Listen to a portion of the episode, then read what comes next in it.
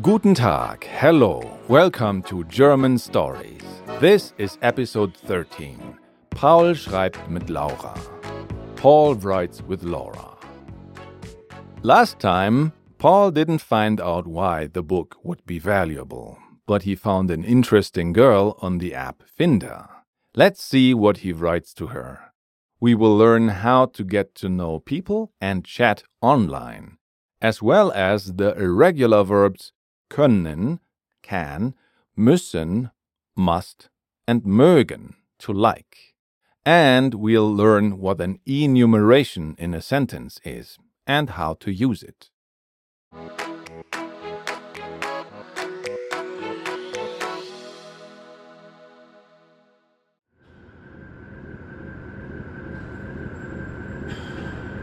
Beate?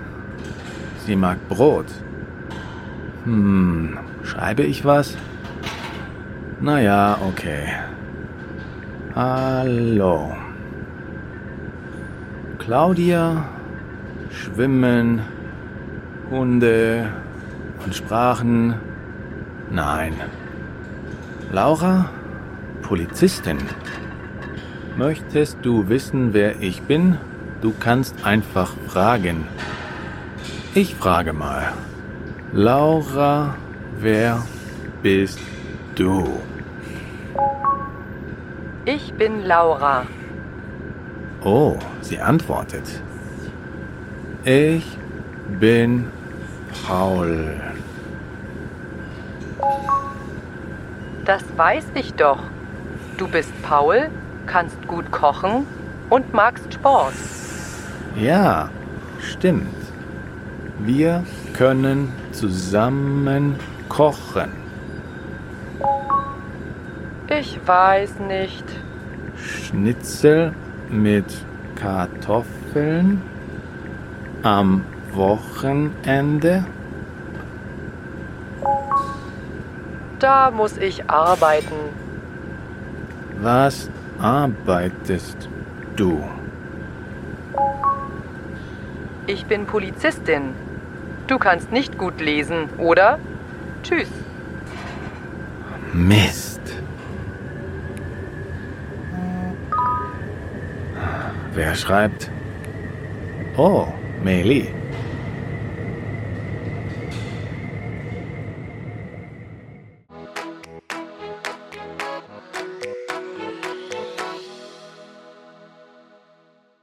Hey, let me tell you something. Have you been struggling with German? Or are you struggling right now? Then you need a good German teacher. I've been teaching German for a lot of years, and I can teach you too in my video classroom. It's, of course, a one to one private class. No other students. You have my full attention. I can teach you business German or prepare you for your Goethe examination, or we just make conversation, or you can have a private Learn German with Story class with me, the show host. Go to chris-german.setmore.com and that link you will also find it in the show notes below because I put it there. And now let's repeat Paul's attempt to flirt with a girl. Please speak after me. Paul thinks, Beate, sie mag Brot. Beate, she likes bread. Hm, schreibe ich was? Hmm, do I write something? The meaning is, should I write something? And was is short for etwas, something here. Na ja, okay. Hallo. Well, okay. Hello.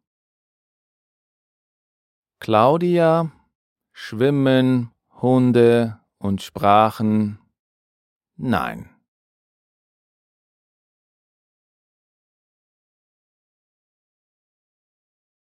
Claudia, swimming, dogs, and languages. No. Laura, Polizistin. Laura, Policewoman. Möchtest du wissen, wer ich bin?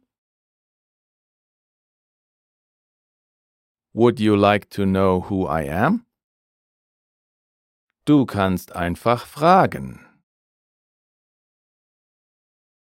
You can just ask. Ich frage mal. Laura, wer bist du? I'll ask. Laura, who are you? Laura writes, Ich bin Laura. I am Laura. Paul thinks, Oh, sie antwortet. Oh, she answers. He writes, Ich bin Paul. I am Paul. Das weiß ich doch. I know that. Doch, on the contrary, just means she's opposing his idea here. Du bist Paul, kannst gut kochen und magst Sport.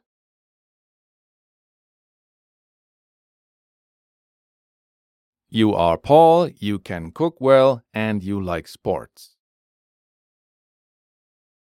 Ja, stimmt. Yes, Correct. Wir können zusammen kochen. We can cook together. Ich weiß nicht. I don't know. Schnitzel mit Kartoffeln? Cutlet with potatoes?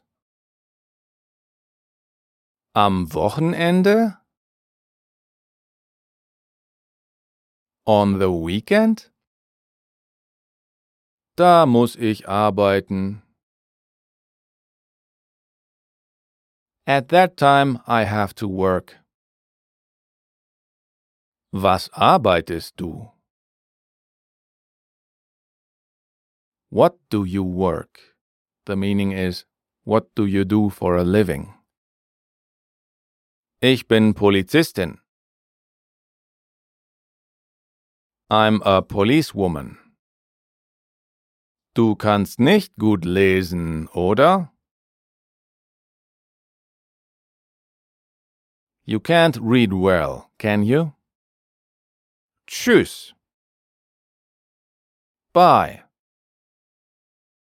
He thinks, Mist. Wer schreibt? Oh, Meili.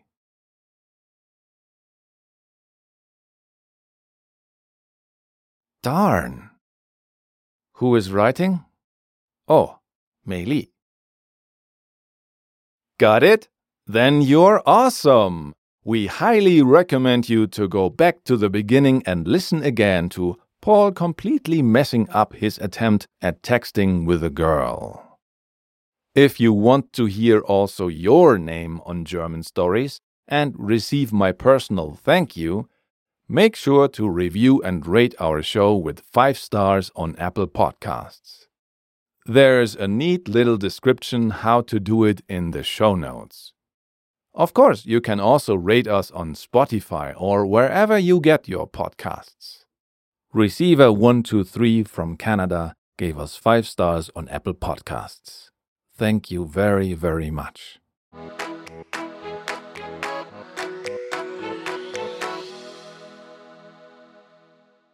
Let's look at today's little piece of grammar. The first part is the irregular modal verbs können, müssen, and mögen. Modal verbs are words like can, must, and like. They show possibility, ability, intent, obligation, or necessity. If a sentence has one of these, it most likely has another verb too. Let's see how to conjugate three of them. We already know some forms, but others are new. So, first, let's repeat the regular rule. Ich has the verb ending er. Du has the verb ending st. Er, sie, es has the verb ending t. Wir has the verb ending en. Ihr has the verb ending t.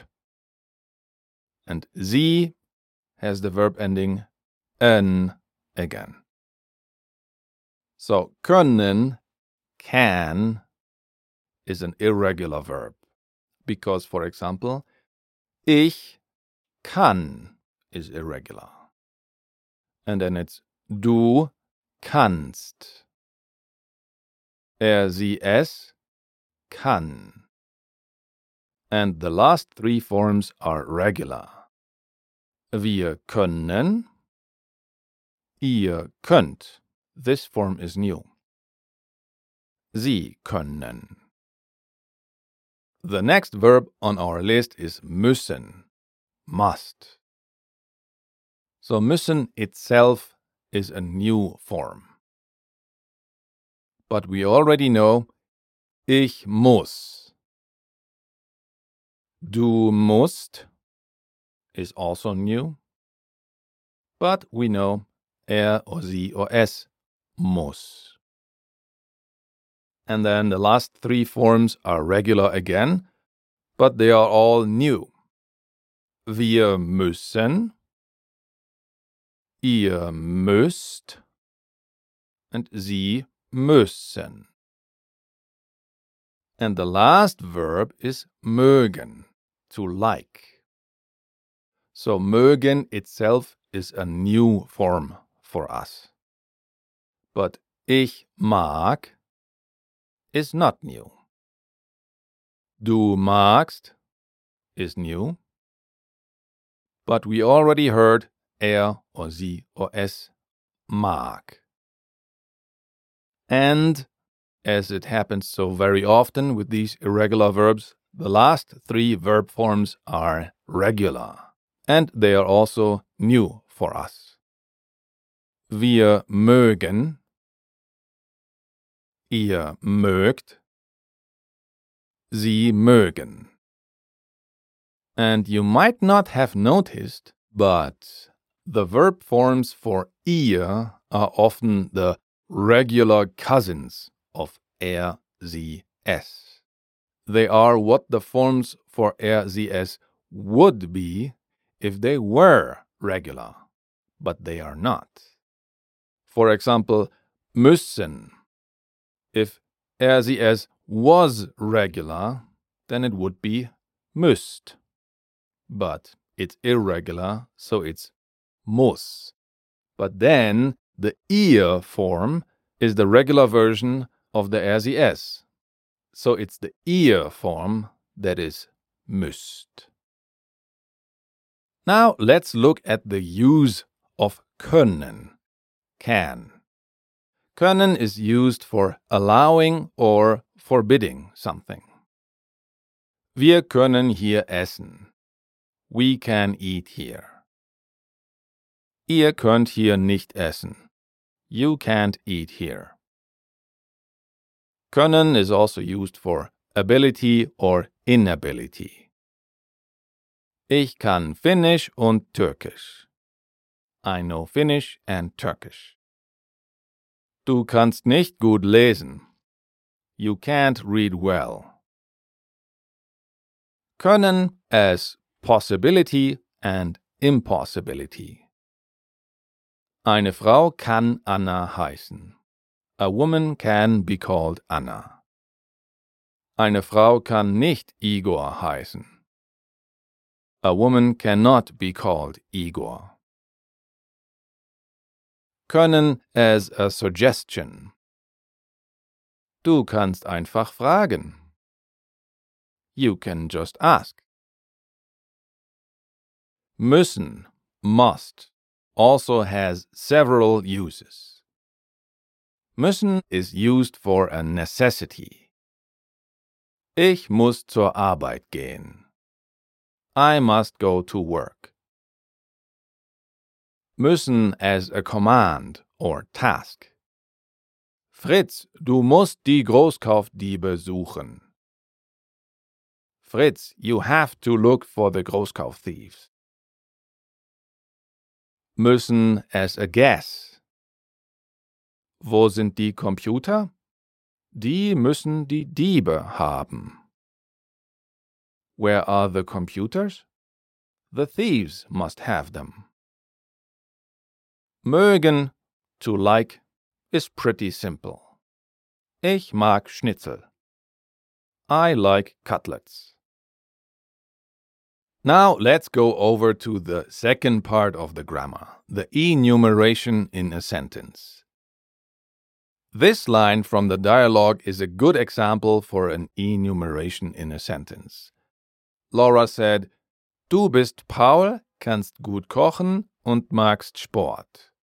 She lists different things in one sentence. 1. You are Paul. 2. You can cook well. 3. You like sport. First, we don't have to repeat the word you for each of these things if we put them together in one sentence. And after each of these things, there is a comma. But not before the last one, because we put an und before it. The structure of Laura's enumeration in her sentence is this A, comma, B, and, but no comma, C. You are Paul, comma, can cook well, and like sport. Du bist Paul, comma, kannst gut kochen und magst Sport.